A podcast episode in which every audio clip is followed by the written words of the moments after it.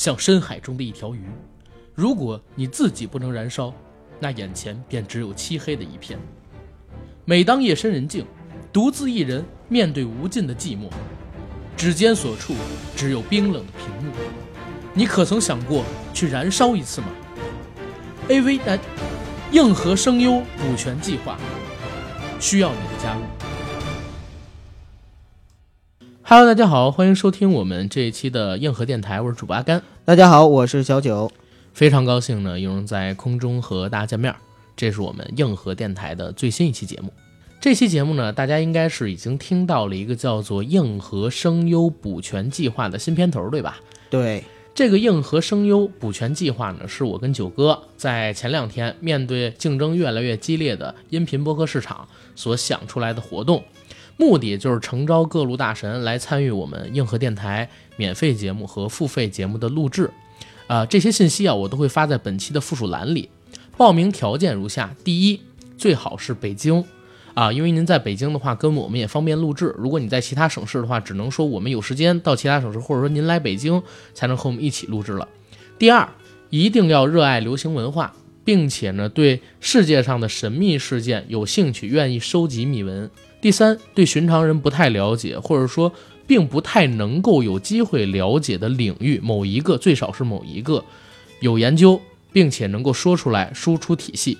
第四，最重要的口条要好，一定要说话顺畅，而且能在设备面前说话顺畅。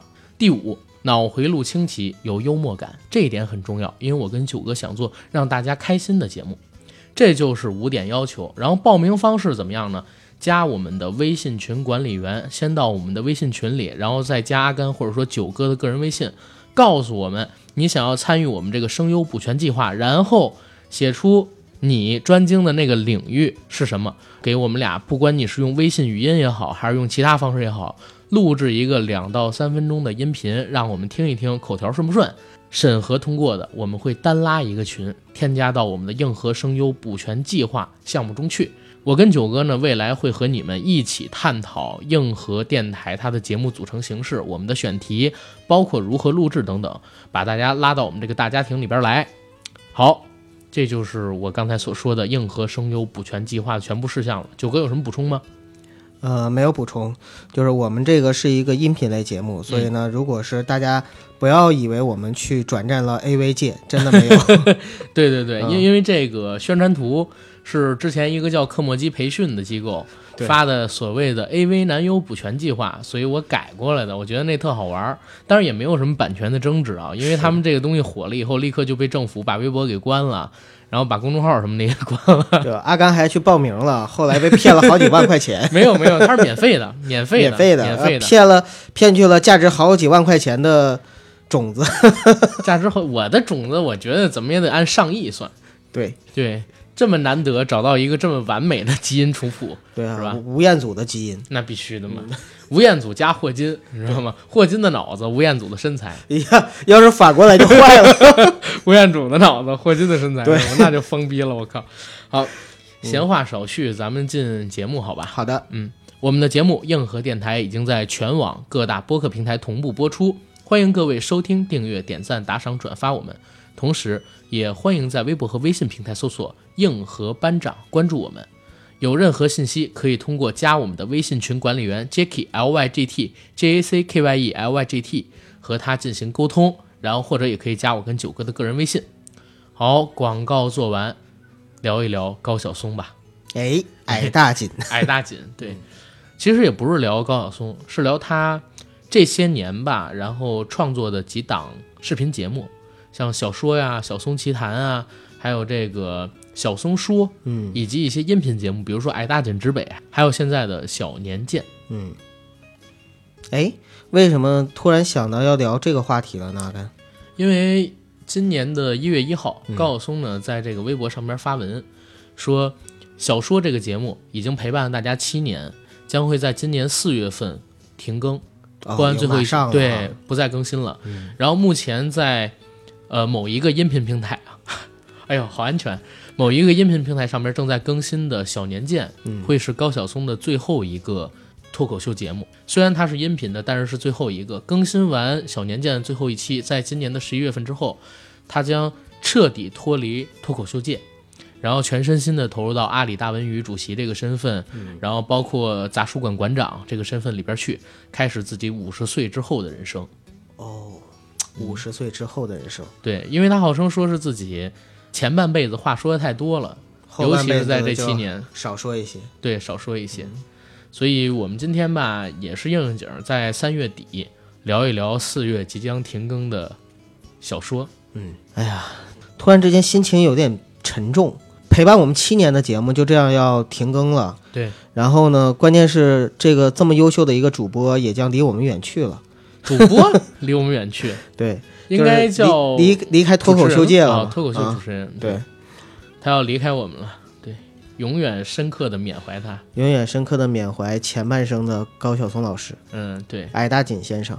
其实也不能叫前半生吧，我一直觉得五十已经开始走下坡路了。他是四十三岁开始做的呀。这个五十岁之前算是前半生，五十岁之后算后半生，这个分法也可以。是吗？阿甘前两天咱俩聊天，你不还跟我说，你说你认为你怎么也能活过一百岁吗？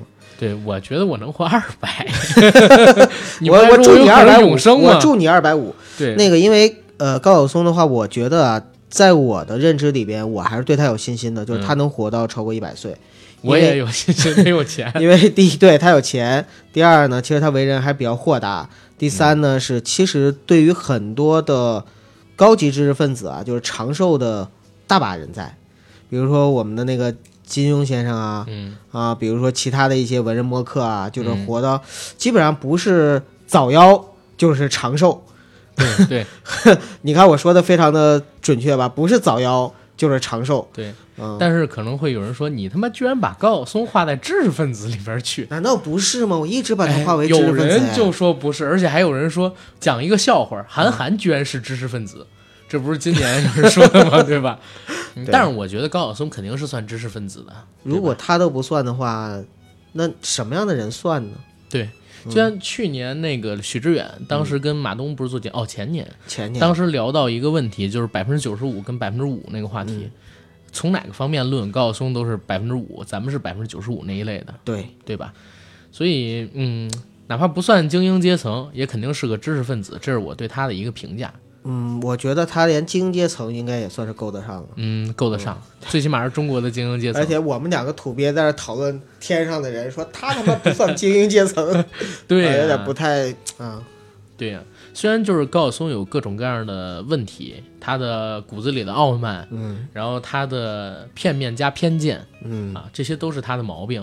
但是呢，其实，在过去的七年里边，他做的节目对我的影响很大。就是我跟九哥聊天的时候，尤其录节目的时候，我引用的很多观点，其实都是高晓松曾经在节目里边说过的。熟知我们节目的应该都知道，就是其实对阿甘影响很深的人有那么几个，嗯高晓松绝对是能排的排得上排得上前三的。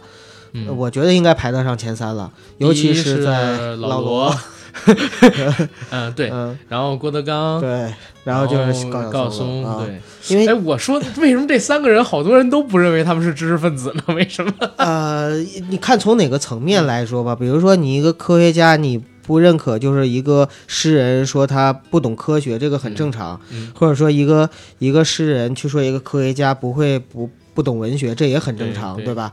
每个人术业有专攻，呃，在我看来呢，就是会把人就是把精英分成三类，一种人呢叫做。呃，公司经营，所谓嗯。公司经营，就是说他在这个公司里边，甭管多大多小哈，他是这个公司里边出类拔萃的一个业务干部，对，就是他是业务骨干，呃，业务在公司做得非常牛，这种是属于公司经营。嗯第二种呢是叫做行业经营，就是说他是在整个这个行业里边，甭管是什么行业，你哪怕是那个偷偷蒙坑蒙拐骗，这也算是一个行业，就是那个行业里边他是。一把手，或者说非常拿得出手的，这种叫行业精英。对，还有一种呢，就是社会精英。所谓社会精英，就是相当于我们所谓的出圈了。啊，不就是你吗？我不算不算嗯，出圈了。出圈了之后呢，确实就是在呃整个行业里面，呃整个就是社会上，就除了他行业以外的其他地方都有很强的影，影响力和认知，并且呢，就是通过他的努力，个人努力，把他自己行业所属的一些东西呢带出圈外，嗯呃，形成一定影响力。你是在说杨超越吗？杨超杨超越也算的，出圈了嘛，毕对竟出出圈了嘛。就是这种呢，算是社会精英。所以我就觉得，其实高晓松无论从各个方面来说吧，咱就说他不算社会精英，好歹也算是行业翘楚了。对，嗯在他所属的行业里边，最起码国内这个写词的领域里边对，跟他比的可能就只有十十个人吧。你要说他唯一不算精英的圈子，我非常认可的就是导演圈，他绝对不是 绝精英。对绝对不是精英，哎，但是也不能这么说。现在有一个说法，嗯能拍一个亿以上投资的导演，嗯就可以算得上是导演界里边比较靠前的那些人。那他是不是演戏演得好啊？那他是拉钱的关系拉钱的关系拉得嗯好，对。当然，我也不认可他是导演里的精英啊，他拍的这些戏我都看过，烂的一逼。嗯，怎么说呢？就像我刚才说的，还有一点啊，嗯，我喜欢的这三个人怎么都是胖子呢？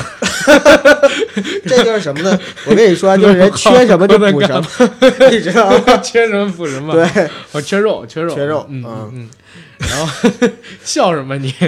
小矮胖子，呃，然后呢，嗯，高晓松不行不矮，高晓松一七六，罗永浩一七八，啊，嗯也不高啊。好 吧好吧，总比总比那个什么史航要强吧？但是我觉得这几个胖子都挺可爱的，你不觉得？嗯，我也觉得挺可爱的。这里边呢，其实我给出评价最高的啊，嗯业务能力上是老郭嗯，啊，然后人性上边算是。哎，这仨人人性其实，值得诟病的地方很多，很多肯定不是完人。呃，但是三个里边拔矬子里拔将军，应该是高晓松在人性上面还是比较不错的。嗯，但是我也说了，我肯定不学他们做人，嗯对吧？就是学学他们这个不能这么嗯肯定。我觉得学学他们每个人身上都有闪光点，就他们做人也有也有做的好的地方。但是不能全学，是吧？一个那个小心眼儿，睚眦必报；嗯，一个呢，天天被人叫那个公公孙浩，公众孙子罗永浩，叫什么太君今日；一个呢，被人说什么抛弃妻子、乱搞男女关系、嗯。酒驾什么乱七八糟的，所以也也再加上傲慢，嗯，对对。对，我只是佩服他们某一方面的成就吧。明白。啊。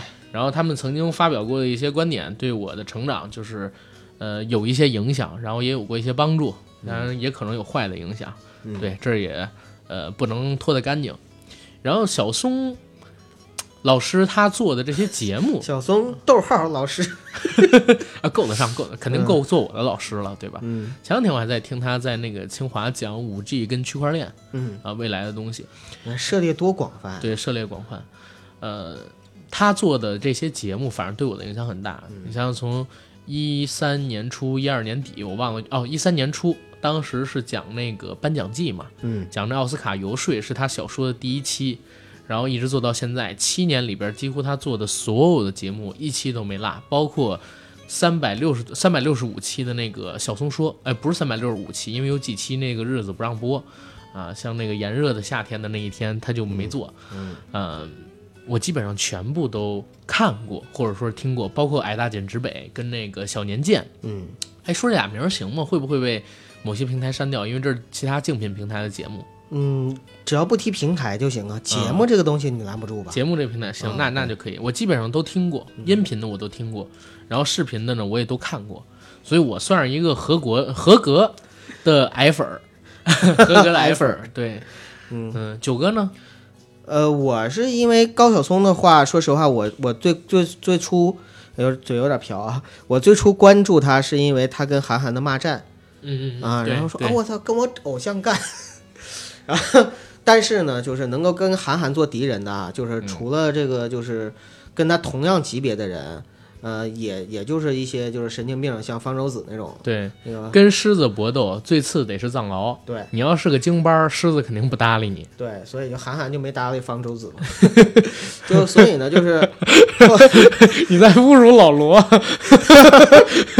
老罗、不是当年当年真乱。对老罗当年最牛的事儿，就是去方舟子楼下堵着方舟子，拿着一手机开始录，你知道吗？各种胡搅蛮缠，不让方舟子上楼，然后方舟子上楼了，他还把这个视频做到公开演讲里边儿。那时候是因为老罗还是吉娃娃，对对，那会儿还没做起呢，嗯现在也不说什么方舟子逼事儿了。就哎好啊好久没听说方舟子的事儿了。方舟子最近可能正准备跟杨永信他们俩组一联盟呢，嗯被时代所遗忘的人。对，确实要提起来也算是史前人物了，就是在互联网这么快、这么发达的，对对对就是高速的运作下，其实高晓松的话呢，就是后来他跟韩寒也和解了。其实那种和解，我觉得是一种中年知识分子之间的和解。嗯，现在俩人关系还不错呢。对，就是与与与怎么说呢，就是，嗯、不原谅也算是放得下了，而且何况还没有什么深仇深仇大恨哈。对对，所以就是，其实这些东西呢，就是慢慢的在我的哎后后来又是包括新闻里边，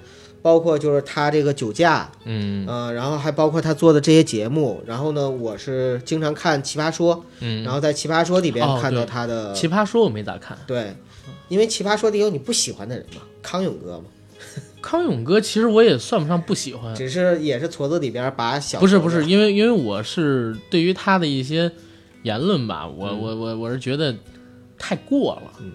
什么现在这个世界上还有谁发短信啊？谁呀、九哥，呃骚扰骚扰短信，错，嗯。蔡康永。每天在微信上不是每天在微博上面发一条是康永对这个世界的什么恶意短信还是怎么怎么样，天天讲一些毒鸡汤，哎呀，然后搞得自己呃这这个不说了，康永哥很多我那个粉丝。的阿甘这梗我又没接住。啊，好吧，好吧，好吧，嗯反正总之你看啊，就是所有的这些形象，慢慢的勾勒出来一个高晓松对我的，就是在我心中的一个完整的形象。嗯而且其实虽然我不是高晓松的粉丝，嗯，呃，但是呢，其实他对我的影响也蛮深的，因为就是。在一五年的时候，因为高晓松，我忘了是一五年还是一六年，高晓松抛出那那句话，就是“生活不止远方的苟且，还有诗和远方啊，嗯生活不止眼前的苟且，还有诗和远方。生活不止远方的苟且。远方也是苟且，对，现在不就这么说吗？生活不止眼前的苟且，对，还有远方更远的苟且，对？生活不止眼前的苟且，还有诗和远方。就是这句话呢，在当时哈还没有被文艺青年给整烂乎的时候，嗯，其实那句话是直击我灵魂的。这句话其实不是高晓松说的，是他，我知道不是他说的，是他提出来，我听到他从他口中说出来的。但是是这样，这句话是高晓松他妈妈说的。他妈妈哦，啊，他妈妈说的。然后就是这句话说完了之后呢，就是当时我做了一件事情，就是我在微博上面连续三百六十五天，就是从一月一号到十二月三十一号，每天坚持写一首诗，并且这个诗呢，我命名为就叫 《诗和远方集》。诗和远方啊，对，《诗和远方集》，而且这个应该是在这两年就会，就是我我现在在找出版商，就在、嗯。就是因为我把三百六十五首压缩到大概是两百首以内，然后再进行二稿和三稿的呃就是调整，调整完之后我会把它呢就是整合成一要出版。本出版出版，然后名字就叫《诗远集。嗯，》。所以说这个其实是高晓松对我来说产生了一个很大影响的地方。还是别卖书了，卖书亏，九哥，这真不不是。卖书，上次咱们聊过嘛，啊就是八十年八零后和九零后的一个认知的差异。嗯，就是我还是要留下点东西。对，之前有聊过，就是说，哎，呃，我说出书这个事儿，对于很多人来说还是一个就是很神圣和很很重要的事情。然后阿甘说，出书那玩意儿有啥的？现在谁还看书啊？对，因为我是觉得我们做的音频，嗯，我们做的视频，对，其实就是以后孩子看起来跟书也差不多是一种精神财富，对，也是留下来的东西嘛。但是吧对对于可能老一辈儿来说，哈，刚嗯这里我就自诩老一辈儿哈。啊，对于老一辈儿来说呢，就是书这个东西还是有一个很神圣的形式的意义所在，所以这就是时代造时代成的不同。差差异。对对，哎呀，真的时代差异，以后就是每一代人可能都会不太理解上一代人的一些做法和言行。对，你现在拿一盒磁带给零五后，然后就看他们可能都不知道这是什么嘛。昨天我帮我二姑搬家，啊我二姑说：“哎呀，我这有好有一堆好东西，你留下吧。”我说：“什么呀？”啊她给我看一堆的 VCD 和录像带，哦，还有宰相刘罗锅呀、大宅门啊关关键现在还有这个机器能 copy 吗？对呀、就就关键还有录像带，你知道吗？然后当时我看到的时候，我说。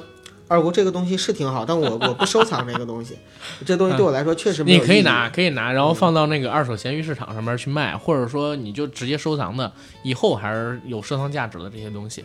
啊，也是，宰相刘罗锅全套的录像带，或者说全套的 VCD，如果没拆的话，现在还有人收呢。那拆了呢，他这都看的呀，那那就那可能就价值就下来很多了。那算了吧，还是嗯，下来就很多了。然后接着来说高晓松啊，嗯，高晓松，啊。高晓松，高晓松做了这么多年的小说，嗯。哎，其实说实话，我看到就是他今年一月一号说小说要停播的时候，哎，我还挺感慨的。心里边挺复杂哈。对，因为好像就在我忘了他是几几年说的这个话，呃，应该是一六年还是一五年，他当时还说说小说这个节目还会做好多期，还不是还会做好多季。然后因为他有几个没有聊的方向，嗯，一个是化学，然后另外几个方向是什么？他说小说已经聊的东西很多了，有地理，然后有国家，有政治，有生态，然后呢还聊了点经济，聊了点文艺。然后我的知识体系里边现在还差化学跟其他的一些东西。嗯，如果哪一天我能够达成体系，我把它们讲出来，小说就可以结束了明白。啊，圆满的跟大家告别。呃，然后好像在眼前，他之前在刚开始做小说第一季、第二季那会儿刚结束第一季的时候，他说小说这节目还要做很多季，嗯，然后大家不要担心，啊、改天就要在哪儿哪儿上传。然后这一次他说，哎，五十岁之前我话说的太多了，之后我再也不会做任何节目了，哪怕听得平淡啊，你也听不到了，或者说只能听他发表一些在某些场合的那种演讲。怎么说呢，阿刚？我觉得你还太年轻。嗯因为第一呢，就是在他一月一号之前，就是之前说小说还能做很多季的时候，嗯，这个时候就是一个男人的谎言。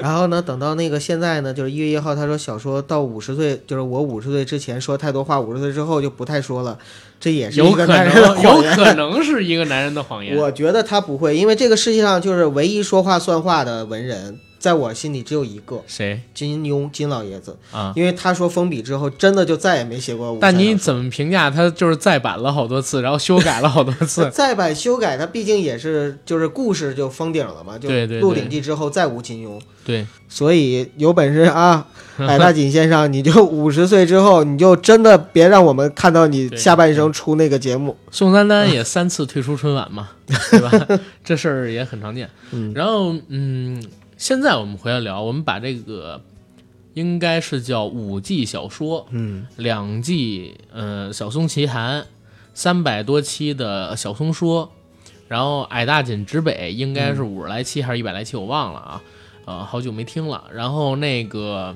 小年鉴啊，这个我一直在听，九哥你都听过吗？然后我都没听过都没听过，啊，也没都没看过吗？我我都是零散的听，没有系统的，就是追过任何一个集。哦，嗯明白。呃，如果说把他们看成一个整体啊，嗯，因为这东西都可以看成一个整体，嗯。形式都是高晓松一个人坐在那儿是。巴拉巴拉的跟人说话，呃，你能打几分？呃，你要是从所有的这些播客节目来里边去去评价的话，就是他所有的节目播客就太简单，都是音频。嗯。我说的是所有的节目，视频加音频都可以统一的看成一个合集嘛，就是高晓松做的视频，不是就是高晓松那就是做的脱口高晓松的作品嘛，或者高晓松他这个团队的作品嘛。啊，他的脱口秀就是。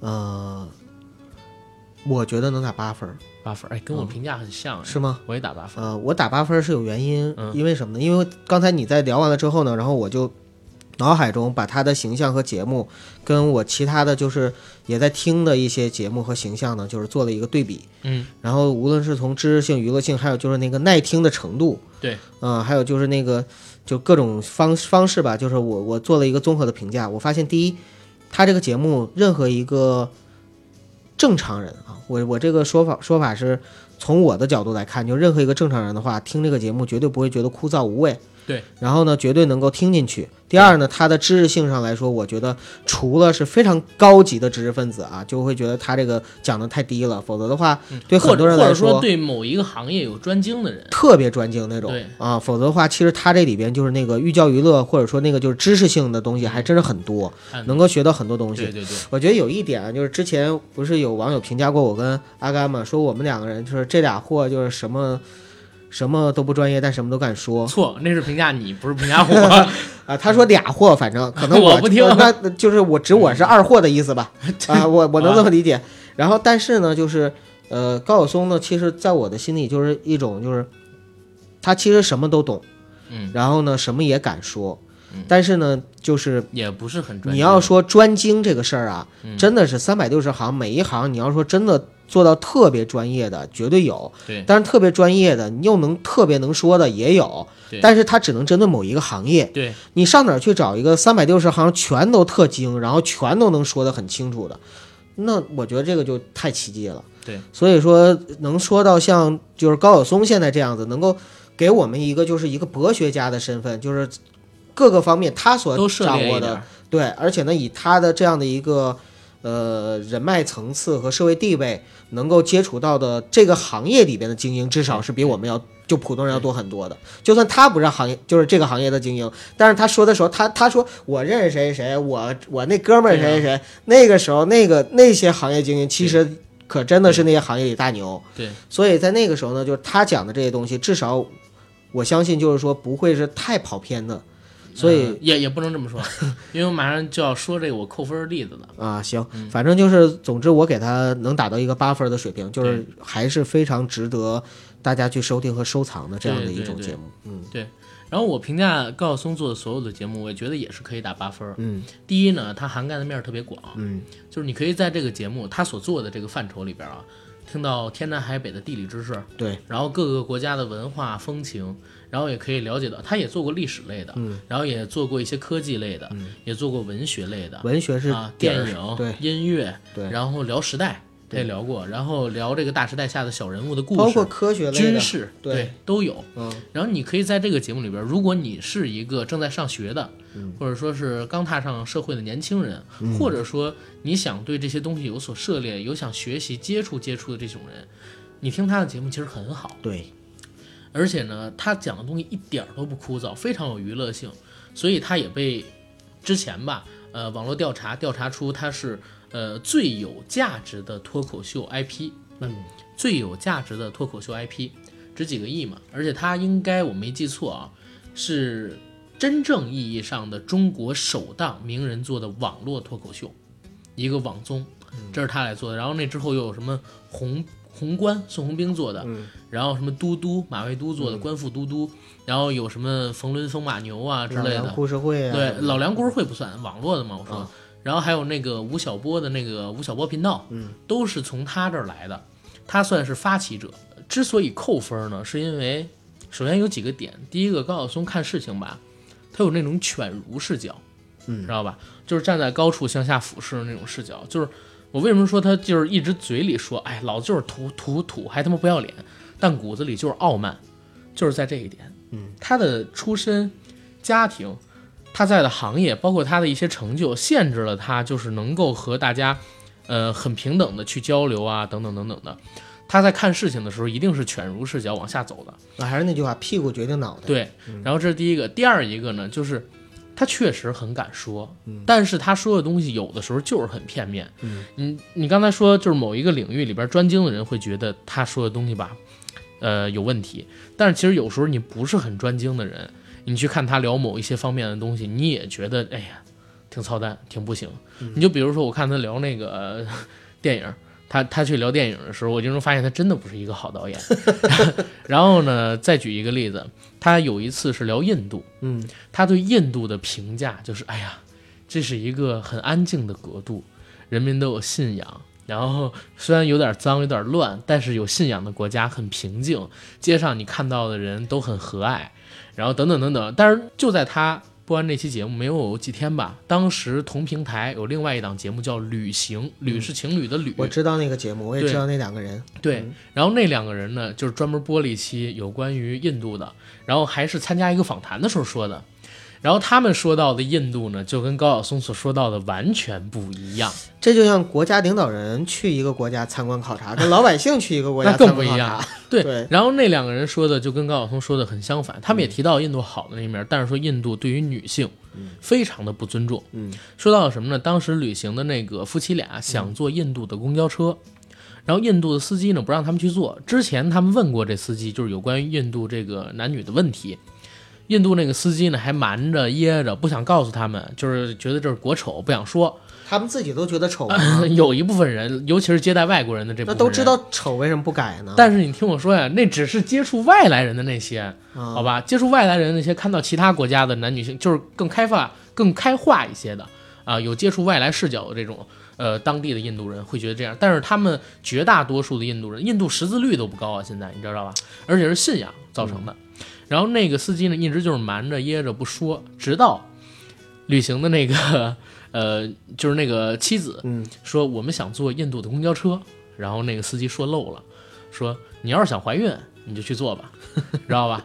就是结果说到这个事儿，哎呀，俩人就懂了。然后他们在印度还见到了，就是因为生了个闺女，把小孩扔到恒河里边溺死的。嗯然后因为丈夫出轨，嗯她发现丈夫出轨，被丈夫拿硫酸泼脸的，嗯，就这样的女性都有的。所以就当时这个事儿出了之后，好多人去骂高晓松，然后包括他对东瀛日本的一些理解等等的东西，呃，在我看来啊，现在的我看来都是有一些偏负的。明白。然后他在看人的时候评价的时候都是很主观的，但是这也是我觉得有意思的地方，就是你在看他的节目、听他的节目的时候，你不要抱着啊他说的一定就是对的。嗯这个想法，这也是我们一直跟大家说，因为我们还不如高松，远远不如。大家不要听任何一种言论的时候就觉得是对的，对，然后你其实大家。真的就是因为我们立志于做的事情，就是希望反权威，对也希望让大家呢就不要盲从权权威，真的是这样。对，一定要去自己主动的学习，主动自己主动的了解。如果当时我听了高晓松那节目，哦，我觉得印度那么好，那那你会怀孕了，你我会去印度怀孕的，不会不会不会，呃，但是我去了印度，我现在还没去啊你就，会大失所望。对我就会大失所望。但是我在看了那个旅行的节目，在跟高晓松那个节目一看啊，我就说原来不同的社会阶级的人，你到了印度之后，你看到的印度是不一样的。任何一个国家不同阶级的人去看到的都是两面的，对，对吧你像是那个什么，我现在去朝鲜，嗯，跟那个呃国家领导人可以说吗？他们去朝鲜看到的东西可能也不一样。对啊，对吧？可能他们看到哇，朝鲜民众对领袖这么信仰，这么整齐划一，这是好事儿啊。然后我在这儿看啊，被洗脑洗的这么严重，这是坏事儿啊，对，对吧？嗯，这就是屁股决定脑袋。然后我们因为我们的需求不一样，所以我们看到这个事儿之后也会有不一样的评价。对，包括高晓松他做的节目，他说的话也会跟我们有不一样的看法，这都是可以理解的。嗯，呃，所以这块儿我就打了一个八分明白啊，但是我总体觉得是好节目。对，因为不管怎么样，如果我们大家能够带着理性的思维角度去看这个事儿，然后有自己的判断能力的话，嗯他说的话接受也好，不接受也好，至少是属于，呃，你看到世界的一扇窗口。对就是可以他的眼睛给我们带，就是带给我们看到东西。对可能这个东西呢是有滤镜，或者说不是那么的全面。对我只能说不是那么全面不，是那么全面，但是是深入。呃，不是那么深入，但是呢，它并不是假的，并不是说说我这个我没去过，我瞎吹的，或者说那个就是我故意粉饰一下什么。这样吧，我们还评价一下高晓松，啊身无长物，并不深入。啊，这黑粉儿，果然是黑粉儿。好，你接着说，你接着说。呃，没没，我我觉得你这个评价很对 啊，就是高晓松呢，其实他绝对就是以他的这种清高，他也不会说假的东西。嗯至少我认为啊，就是我相信他不会说一些故意粉饰的东西。对所以说，至少他说的是他看到的，对是真实存在的这些东西对，，但是比较主观而对，可能是主观而已。但是这个东西呢，还是可以值得我们去参考和借鉴的。对，嗯最起码值得我们去看，然后去研究。对你像我对于就是他，因为他在聊这个呃节目的时候，基本上是分成这么几个主题啊，嗯。比如说文艺，就像是音乐呀，然后电影啊等等。他聊到第一期奥斯卡的游说机制的时候，当时我还在上大学，嗯。然后我对这个完全不懂，但是我很感兴趣，就是通过他我才知道，哦，原来有这么一个游说机制。我相信，其实到目前为止，绝大多数的中国的影迷知道“游说机制”这个词，还真很少，不是啊，都是从都是高松从高晓松来对知道的。嗯因为他做这个很早，他一二年、一三年，嗯当时聊的这个事情，绝大多数的国人，除非从事这个行业的，稍微对电影感兴趣一点的影迷，基本上知道游说机制，然后奥斯卡后后方怎么操作这个事儿，嗯几乎都是来自于他对。除非你自己就是蒙眼说瞎话啊，我自己从什么外网上面看到，当然也有，但是很少很少，几乎都是他先聊了之后，后边才是因为现在渠道越来越广，嗯然后确实啊，这几年就是国内自媒体行业，然后影人行业大发展，然后好多人跟国际接轨了，知道的越来越多。但是最开始知道还真的就是他没错，啊。然后呢，嗯，还有一些有关于军事的话题。当时他做过一个虎啸南天嘛，嗯讲这个越南自卫反击战是吧？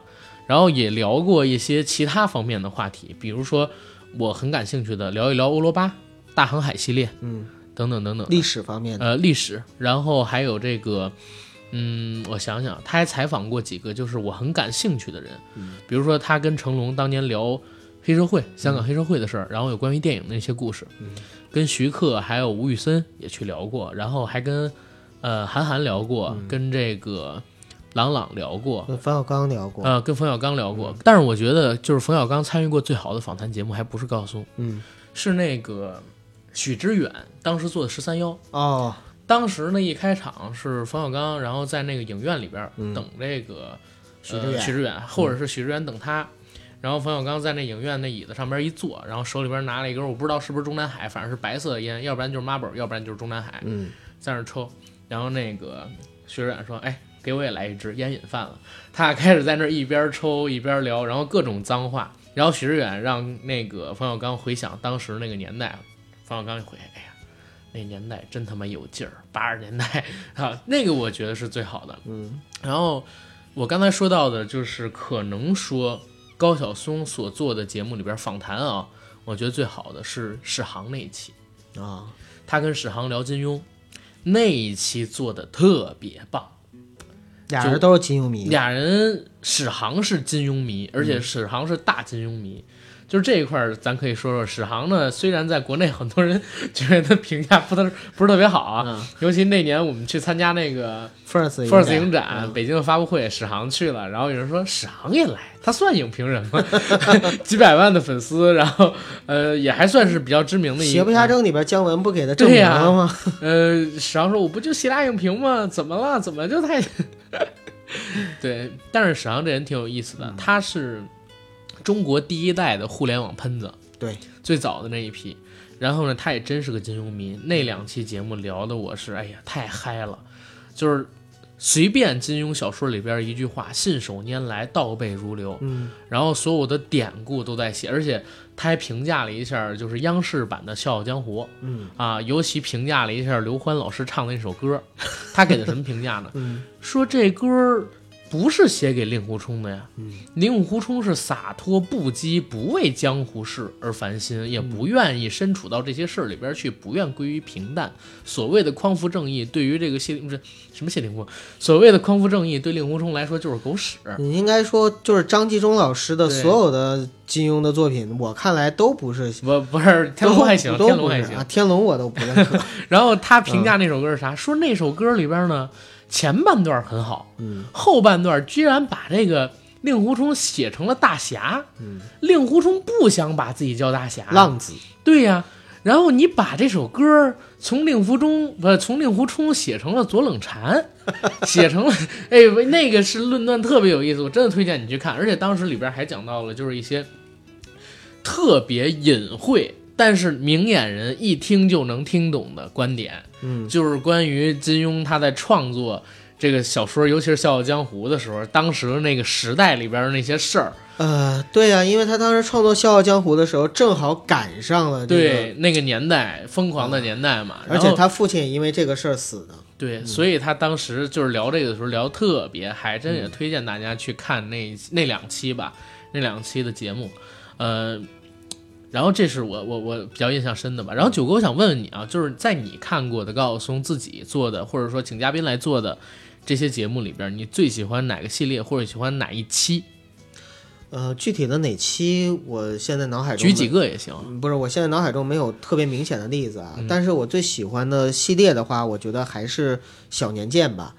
啊、这个就是为什么说我喜欢呢？我觉得一方面是因为高晓松自己的问题，就是说他做的这个东西本身迎合了我的口味，嗯因为我特别，我刚才我还在微信圈里边转了一个，就是呃，是那个你逼掉啊谁啊？啊，另外一个哥们儿转的一姐篇们儿，啊，就在我这都是哥们儿。啊，啊，另外一个哥们儿转的一个就是一九九九年的声音，然后这个里边呢就是罗列了整个一九九九年的所有的声音，啊就是那些脍炙人口的，包括改革春风吹满地也是那年的，对，还有那个古惑仔，然后还有就是很多很多东西，然后。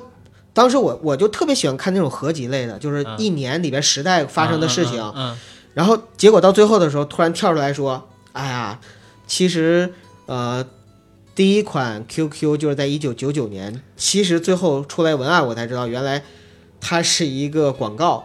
然后，然后这个广告就是说，在深圳我们开了，不是在深圳我们开了一个就是 QQ 的主题餐厅，一九九九 QQ，然后啊，你们可以去喝一个，靠，然后鹅厂职工可以免费什么的，就就是其实就这种呃年代感的时代感、时代合集的东西是我特别感兴趣的，而小年鉴恰恰是这种一年一年、一个年代一个年代的去述说对这个就是过来人的身份去看，其对，聊自己，吧？对，而且其实说实话，我觉得呃，就是高晓松说了一句话，我特别认可。嗯。他说他喜欢用今日之视角读昨日之书，用今日之行旅去昨日之地。嗯，就是说，当你去看一个东西的时候，如果你不是在那个时代、当时，而是超越了那个时代，回过头来再看的话，你一定会有更多的东西和更多的思考和感悟。呃，他曾经给一个呃非常有名的学者，也是他朋友，一个女学者，她写的一个《金瓶梅》的，我忘了叫什么的作序。然后作序的时候呢，他要讲到，他说这个学者他看到这篇呃，就是他做的这个就是对于《金瓶梅》的解读，是当年兰陵笑笑生在那个时代都没有办法做出来的解读，嗯就是因为有这么多年的一个时代的一个激荡和积累嘛。嗯，所以同样的道理，当他做这个年鉴这个节目的时候，其实我我看我更喜欢看，就是因为迎合了我的兴趣点。嗯就是我也能够从他的话里边跳出时代去看自己和去看这个岁月，这个其实是我最感兴趣的东西。嗯明白了。然后我最喜欢高晓松的话系列，我不能说系列，我就说几个话题。嗯。一个话题呢是他当时在小松奇谈阶段嗯，做过一个叫《朝花夕拾》的系列，《朝花夕拾》也是小松奇谈里边里边的对，这个系列是讲什么？它分成了三期。嗯。呃，第一期呢是讲在嗯他的童年，尤其是文化大革命期间，嗯。然后他家里边经历的那些事儿，有清华武斗，嗯然后呢，也有当时所谓什么老团派、四幺四派，他母亲斗他父亲，还有他母亲斗他外公，这样的事情他都讲到了。然后还讲到当时呢，呃，每到过年的时候，家里边呢能吃一碗米粉肉，吃一条那个红烧鱼，然后他在去食堂领米粉肉的路上吃一片儿，然后把那米粉肉抹平了，最后再吃一片儿，再抹平了。啊，你对他讲述的这种就是生活细节不是不是，嗯。呃，我是在讲什么呢？他这是三期节目，这是第一期，嗯。第一期是讲自己当时经历的那种时代，嗯。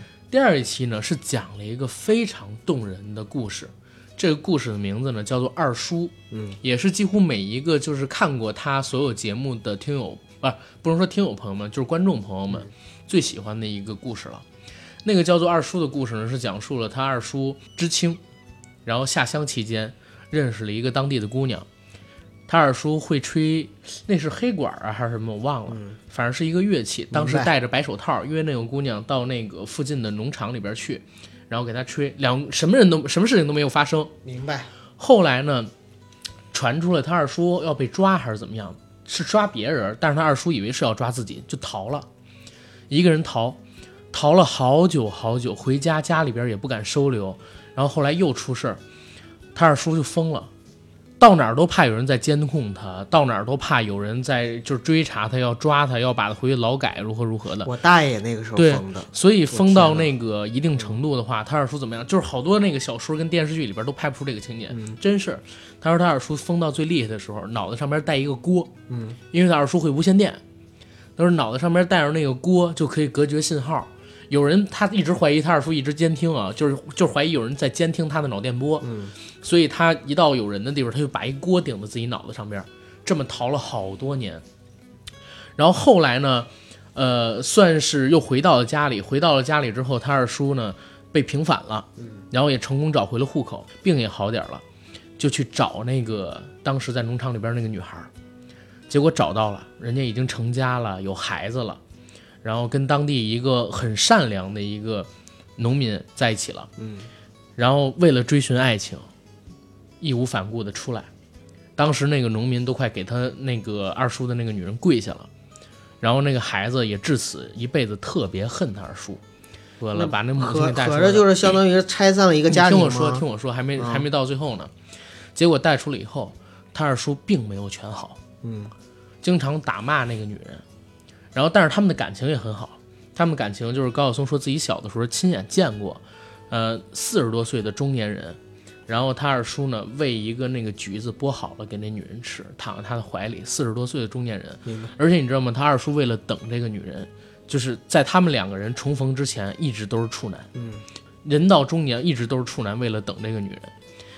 然后更神奇的事情是什么呢？因为打骂这个女的，后来这女的也跟他离婚了。嗯，又过了一段时间，他二叔的病好了，没有任何人监视我，没有任何人就是在看我的脑电波。嗯他二叔彻底病好了之后，不敢不敢见那个女人，让高晓松去找那个女人，跟他说对不起。高晓松去约那个女人见了，还见了那个女人的女儿。嗯，那个女人的女儿这一辈子特别恨他二叔，然后但是那个女人说我不恨他，我很感谢他，就是在当时那个年代里边给了我那么美好、那么纯真的一份爱。爱情，对，就那个故事特别打动人。然后他当时有点魔怔了，高晓松，天天找人要拍这个故事，还找过姜文儿，就是拍一个叫做《二叔》的电影剧本。他说他都写好了，他想拍这个叫，我也真害怕他自己要拍，最 好最好是找别人来拍。那个故事特别打动我，在他讲述的时候，当然因为很多年前看的了，我只是好久都没看了，我对这故事记忆不清楚了，但大体脉络是这个，就有大时代的变迁，然后又有小人物，小人物的然后在那里边经历命运的的种种苦痛。对，对，然后那个《朝花夕拾》系列是我最喜欢的一个系列，因为这里边跟任何的东西都没有关系，就是他自己跟他家里边的人，大时代下的小人物，尤其他身边的人经历的这种事情，就是特别动人。真实的剖析，对，然后这是第一个，第二一个呢，呃，也算是高晓松的一个系列吧，就是他去聊自己的主业，嗯，跟回望八十年代。其实我我发现我喜欢高晓松做的这个小说里边系列，全部都是他聊个人经历的，嗯，他会说的比较真诚，对吧？他在聊当时白衣飘飘的八十年代，说那个时候上大学，然后啪，经常有人在食堂里边吃着吃着饭，站到桌子上边去，然后开始演讲，讲的是什么？讲的是理想，讲的是这个国家的命运，然后怎么怎么样，然后讲那个年代的女生，然后讲他跟张朝阳两个人去 KTV，然后点小姐，小姐说自己是清华的。然后他问清华哪儿的，我是清华算术系的，然后俩人一下就懵逼了，你知道吗？然后还本来还以为这个 KTV 里边小姐这水平提高了，结果发现全他妈都是骗子，你知道吗？然后还是还是客人好这口，对，然后差点就是说你你你不是那个甲骨文系的，你知道吗？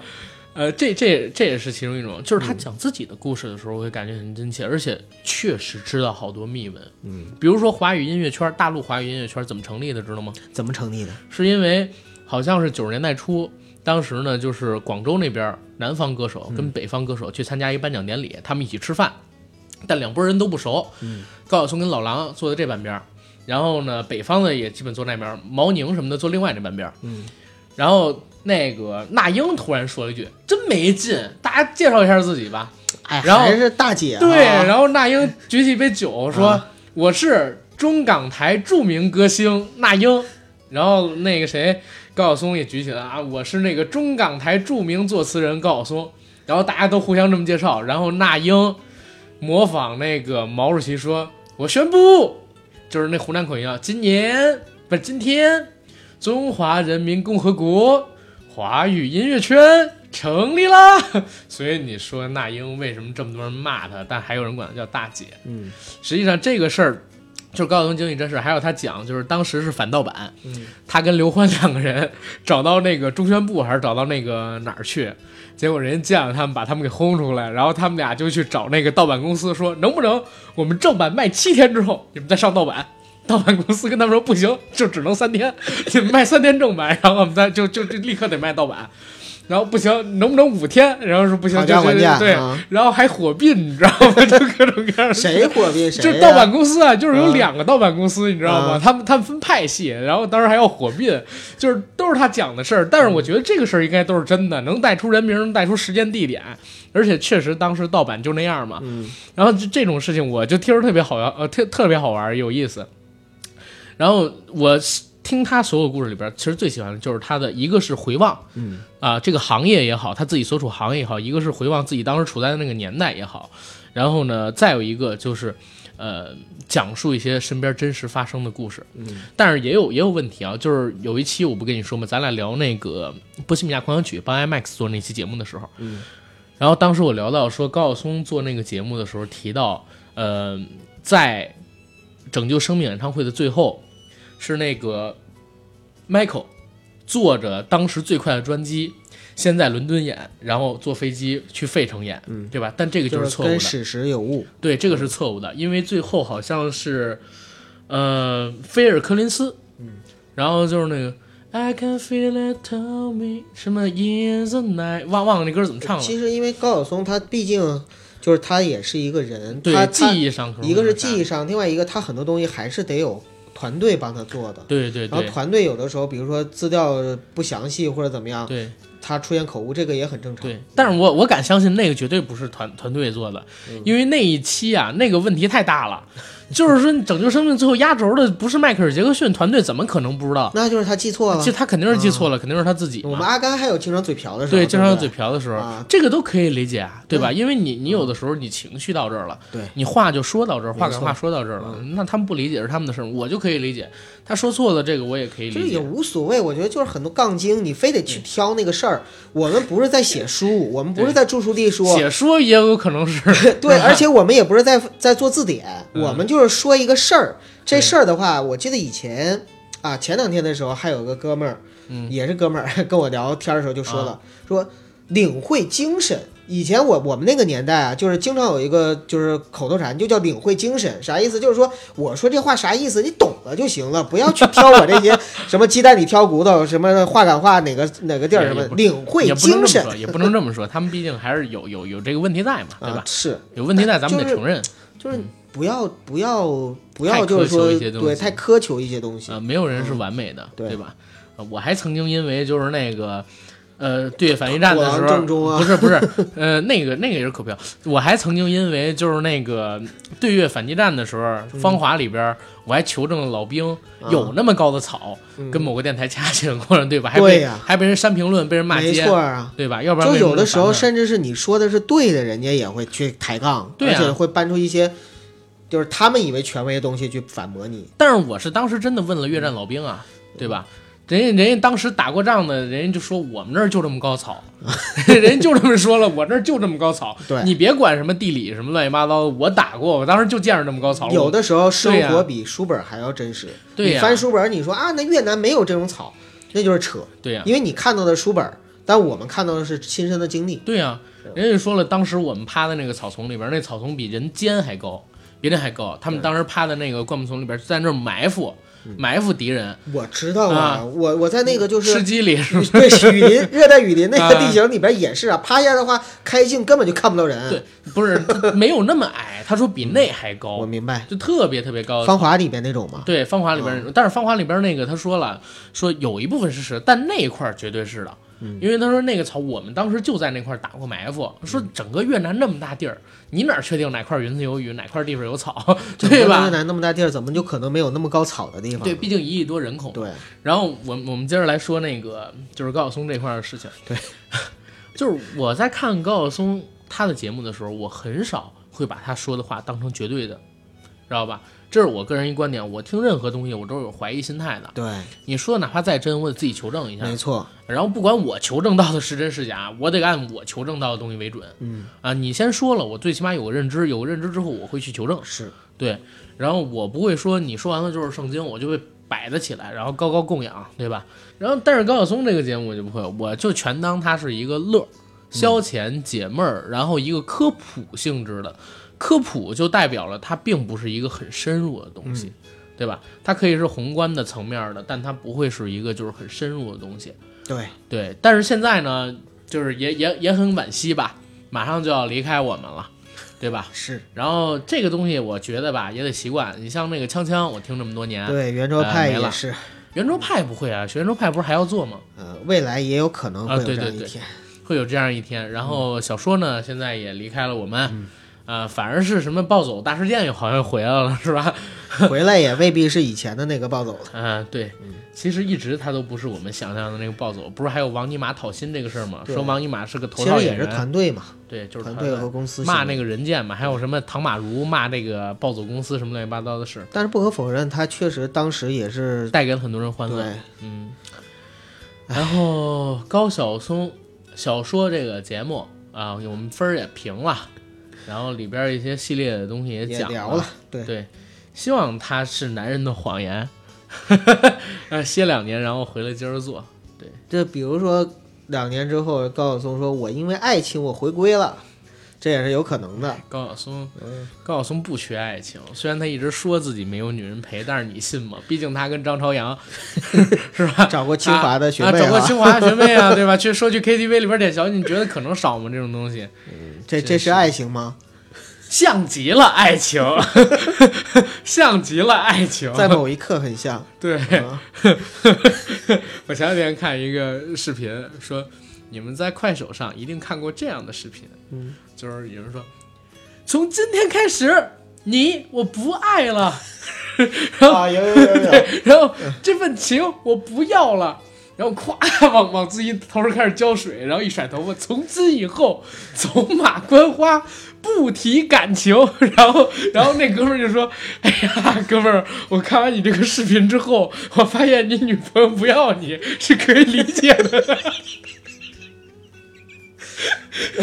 谁能接受你？我也挺替你女朋友不是呃心疼的，这动不动就这犯病。这个东西如果是比如说你配上了音乐，然后呢就是用好了打光，然后呢就是找一个高颜值的人放在偶像剧里是可以接受的。但是如果你把它放在现实生活里，然后拿一桶矿泉水一个素人这么干，你就会发现旁边的人看到的就是给你投来的是有特别异样的、眼光。对，然后那个吐槽人说：“你女朋友摊上你这么个傻逼玩意儿，挺不容易的，动不动就犯病，往自己都是浇水。嗯，哎呀，太逗了，我靠！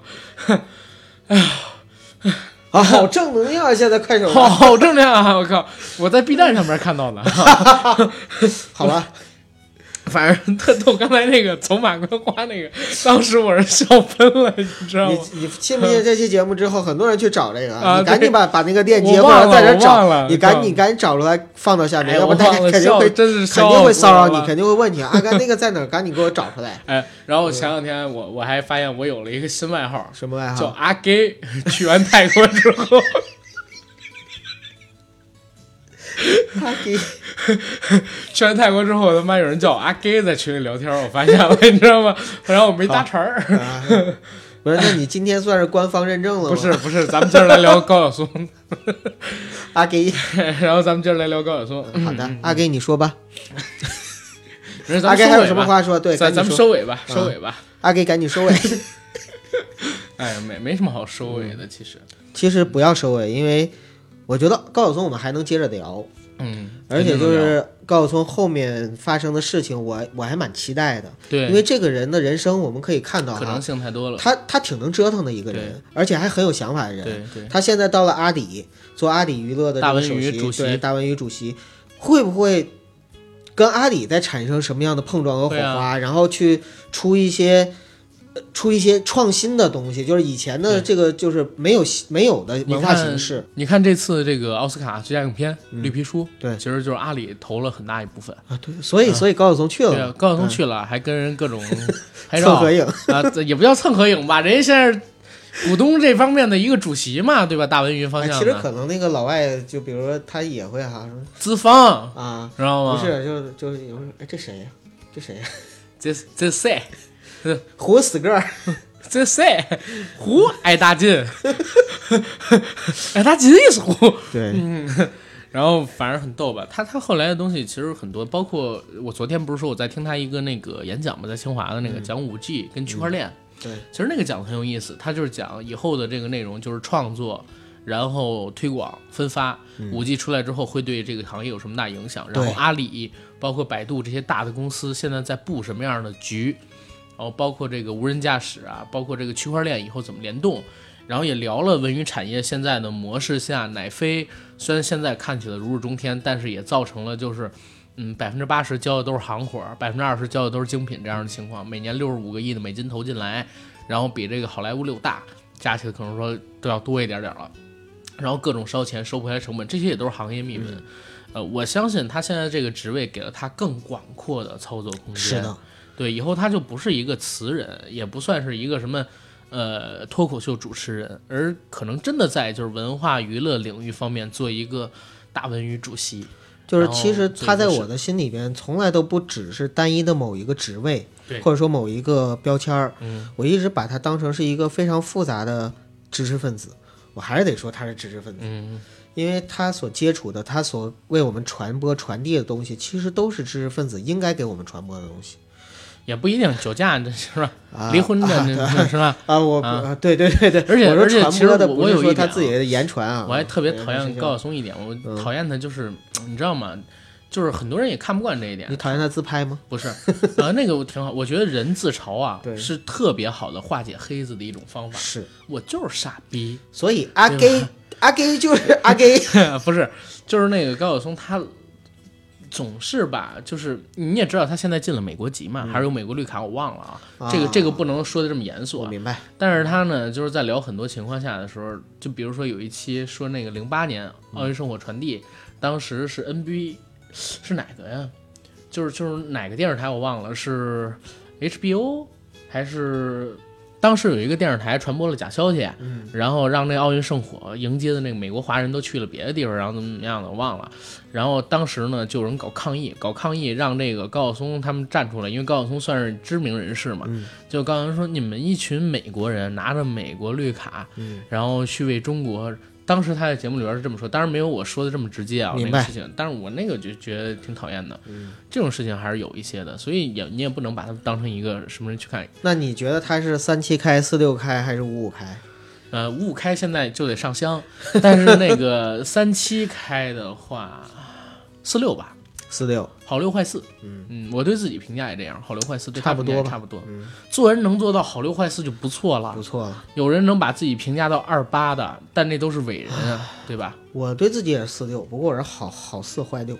嗯好四坏六，对，嗯，好吧，一肚子坏水的九哥，对，嗯，行，反正期待高晓松吧，对，对吧？期待他的下半生啊如何开场，然后如何给我们更多的惊喜。高晓松开拍一节目就我的下半生，哎，男优补全计划，对，哎，说到这个，然后再提一嘴啊。然后我们硬核声优补全计划这个计划开始以来啊，就是从昨天吧，然后已经有不少的听友朋友们给阿甘呢发了私信，是然后甚至有一哥们儿呢，在我开直播的时候跟我聊起来了。这哥们儿有点意思，他之前呢在香港做过两年的荷官，当然不是哎美女荷官在线发牌那种啊，美男呃，对，男性荷官，啊，也是在赌场里边。对他在游轮上啊对，他在游轮上做荷官，然后呢，我跟九哥呢是很想跟他做两期节目，嗯一期付费，一期免费，嗯就是聊聊赌术这方面的东西，大家可以期待一下。对然后这个呢也代表了就是我们硬核声优补全计划所需要的人，大家一定要呃。如果自己符合像刚才这哥们儿这样的情况，有过一些特别的经历，从事过某些特别的行业职业，经历和人生经历吧。你像我有一朋友是一女生，她之前曾经干过小姐，哎，我想让她过来录一期节目，但是人家没同意，呃，但是我就觉得这个特别符合我们想做的付费的，呃，就是节目的主题，让大家听到一些在免费节目里边听不到的东西。我有个想法，就是像我们在做这样的节目的时候啊，其实涉及到一些个人隐私和人生经历，嗯，可以把他的声音做变声处理。对啊，那哥们儿就说了给他做个啊变声处理嘛。但是这个我看吧，怎么操作可以让他隐姓埋名嘛，嗯对吧？可以让他隐姓埋名嘛。我最好还是不做变声处理，要不然大家听起来会怪怪的。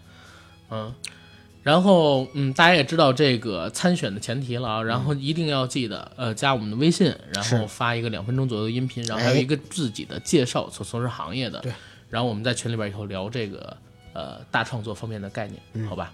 好嗯，好欢迎大家踊跃参加报名，好，谢谢大家。再见。